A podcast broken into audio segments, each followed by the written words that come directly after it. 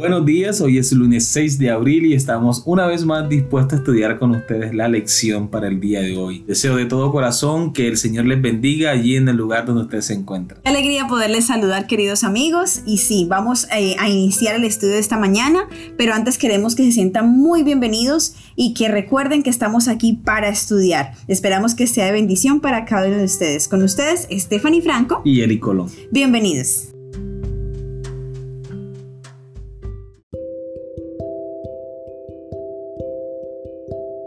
Bien, para el día de hoy vamos a iniciar con la lección del día lunes, el proceso de la inspiración. Debido a que Dios utiliza el medio del lenguaje para revelar su voluntad al hombre, la revelación divina se puede escribir. Sin embargo, como ya hemos visto, la Biblia es el resultado de la verdad divina revelada mediante la obra del Espíritu Santo, quien transmite y protege su mensaje a través de instrumentos humanos. Esta es la razón por la que podemos contar con la unidad fundamental que se manifiesta en todas las escrituras desde Génesis hasta Apocalipsis. A continuación vamos a leer los textos bíblicos que nos presentan allí como ejemplo para comparar. El primero es Génesis capítulo 3 versículo 14 y versículo 15. La palabra de Dios dice, y Jehová Dios dijo a la serpiente, por cuanto esto hiciste, maldita serás entre todas las bestias y entre todos los animales del campo. Sobre tu pecho andarás y polvo comerás todos los días de tu vida. Y pondré enemistad entre ti y la mujer, entre tu simiente y la simiente suya. Esta te herirá en la cabeza y tú le herirás en el calcañar. Y tenemos Apocalipsis 12:17. Entonces el dragón se llenó de ira contra la mujer y se fue a hacer guerra contra el resto de la descendencia de ella, los que guardan los mandamientos de Dios y tienen el testimonio de Jesucristo. El comentario bíblico adventista acerca de Génesis capítulo 3 versículo 15 dice que la expresión entre tu simiente y la simiente suya hace referencia a la lucha secular entre la simiente de Satanás, sus seguidores, y la simiente de la mujer. El Señor Jesucristo es llamado la simiente por antonomasia. Fue Él quien vino para deshacer las obras del diablo. Entiéndase por antonomasia la expresión que se utiliza para indicar que el nombre apelativo con el que se designa a una persona o a un objeto le conviene con más propiedad que a otros de su grupo por ser el más característico, destacado o importante. La simiente se expresa en singular indicando que no es una multitud de descendientes de la mujer los que en conjunto se ocuparán de aplastar la cabeza de la serpiente, sino más bien que un solo individuo hará eso.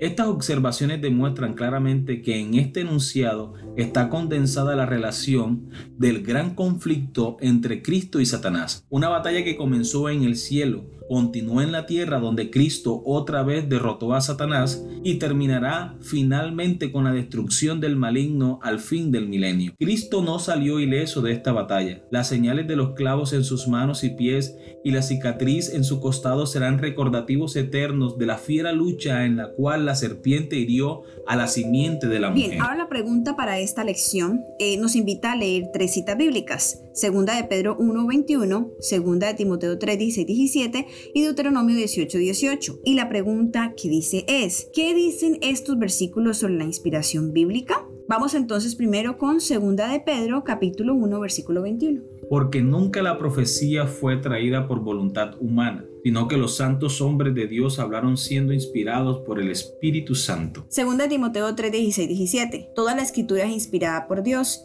y útil para enseñar, para rearguir, para corregir, para instruir en justicia, a fin de que el hombre de Dios sea perfecto, enteramente preparado para toda buena obra. Deuteronomio capítulo 18, versículo 18. Profeta les levantaré de en medio de sus hermanos como tú, y pondré mis palabras en su boca, y él les hablará todo lo que yo le mandare. Estos versículos muestran contundentemente que es Dios quien da la revelación, y no solo eso, sino que es el que capacita, es decir, el que da la inspiración para que sus colaboradores puedan comprender el mensaje. Toda la escritura es divinamente inspirada, aunque no todas las partes sean igualmente inspiradoras para leer ni necesariamente aplicables a nosotros hoy.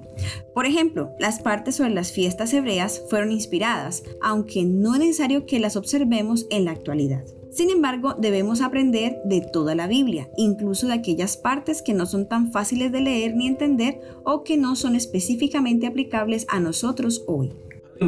No todo lo que está en la Biblia fue revelado en forma directa o sobrenatural. A veces Dios utilizó a escritores bíblicos que investigaron cuidadosamente las cosas o usaron otros documentos existentes para comunicar su mensaje. Un ejemplo de esto lo encontramos en Josué capítulo 10, versículo 13. Y el sol se detuvo y la luna se paró hasta que la gente se hubo vengado de sus enemigos. ¿No está escrito esto en el libro de Jacer? Y el sol se paró en medio del cielo y no se apresuró a ponerse casi un día entero. El otro texto lo encontramos en Lucas capítulo 1 versículo del 1 al 3. Puesto que ya muchos han tratado de poner en orden la historia de las cosas que entre nosotros han sido eh, ciertísimas, tal como nos los enseñaron los que desde el principio lo vieron con sus ojos y fueron ministros de la palabra. Me ha parecido también a mí después de haber investigado con diligencia todas las cosas desde su origen, escribírtelas por orden, oh excelentísimo Teófilo. Aún así, toda la escritura es inspirada, según 2 de Timoteo 3:16.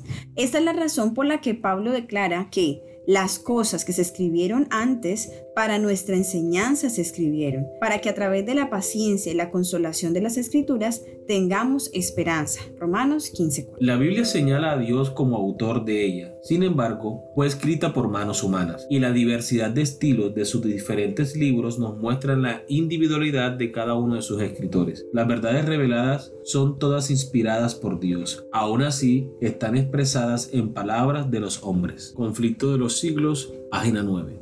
Muy bien, ya para finalizar vamos a leer la última pregunta de la lección. En la actualidad, Existen eruditos bíblicos que niegan la autoridad divina de muchas partes de la Biblia, incluso hasta el punto de negar muchas enseñanzas cruciales, la creación, el éxodo, la resurrección, ¿Por qué es primordial que no les abramos la puerta a esas enseñanzas, ni siquiera un poco? Al fin y al cabo, ¿quiénes somos nosotros para juzgar la palabra de Dios? Bien, para dar respuesta a estas preguntas, eh, queremos compartir con ustedes una cita que encontramos en El Camino a Cristo, página 108, párrafo 2. Por el hecho de que no pueden sondear todos los misterios de la palabra de Dios, los escépticos y los incrédulos la rechazan, y no todos los que profesan creer en ella están exentos de este peligro. El apóstol dice, mirad pues pues, hermanos, no sea que acaso haya en alguno de vosotros un corazón malo de incredulidad en el apartarse del Dios vivo.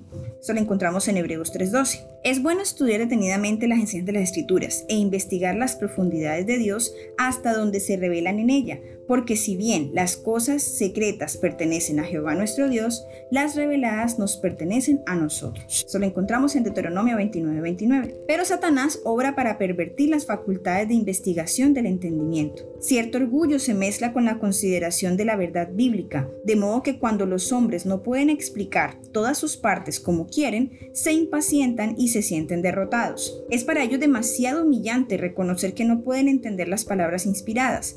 No están dispuestos a esperar pacientemente hasta que Dios juzgue oportuno revelarle la verdad. Creen que su sabiduría humana, sin auxilio alguno, basta para hacerles entender la escritura y cuando no lo logran, niegan virtualmente la autoridad de esta. Es verdad que muchas teorías y doctrinas que se consideran generalmente derivadas de la Biblia no tienen fundamento en lo que ella enseña y en realidad contrarían todo el tenor de la inspiración. Estas cosas han sido motivo de duda y perplejidad para muchos espíritus. No son, sin embargo, imputables a la palabra de Dios, sino a la perversión que los hombres han hecho de ella. Una de las frustraciones más grandes del cristiano es no poder defender su fe. Y muchas veces nos metemos en un terreno con personas que no están dispuestas a escuchar la verdad de la palabra de Dios, no están dispuestas a reconocer que lo que está escrito en la Biblia es una revelación divina, entonces malgastamos nuestro tiempo, nuestros esfuerzos por tratar de ayudar a una persona a entender lo que está escrito en la palabra, pero ella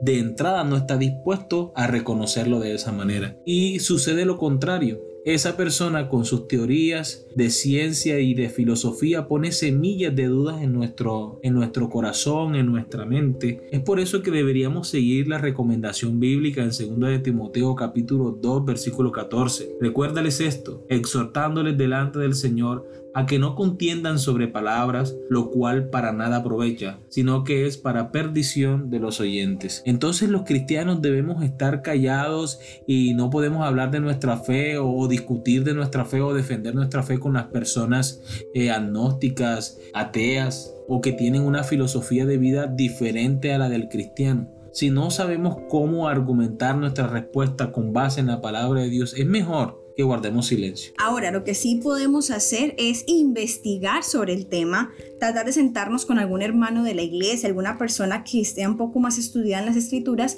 para poder comprender algunas cosas. Si es que de pronto deseas eh, compartir con esa persona, con ese familiar, con ese conocido, quieres compartir una verdad porque te duele esa alma y quieres que también sea salva, entonces puedes informarte y puedes estudiar la palabra de Dios porque Dios va a revelarte lo que necesitas aprender. Pero recuerda que eso debe ser con mucha oración, con toda la disposición y no con el fin de contiendas, porque la palabra de Dios no puede ser un motivo para tener contiendas. Hemos llegado al final de nuestra lección y espero que haya sido de provecho para cada uno de ustedes, así como lo fue para nosotros. Amén. Así es, así que esperamos podernos encontrar el día de mañana. Que Dios les bendiga.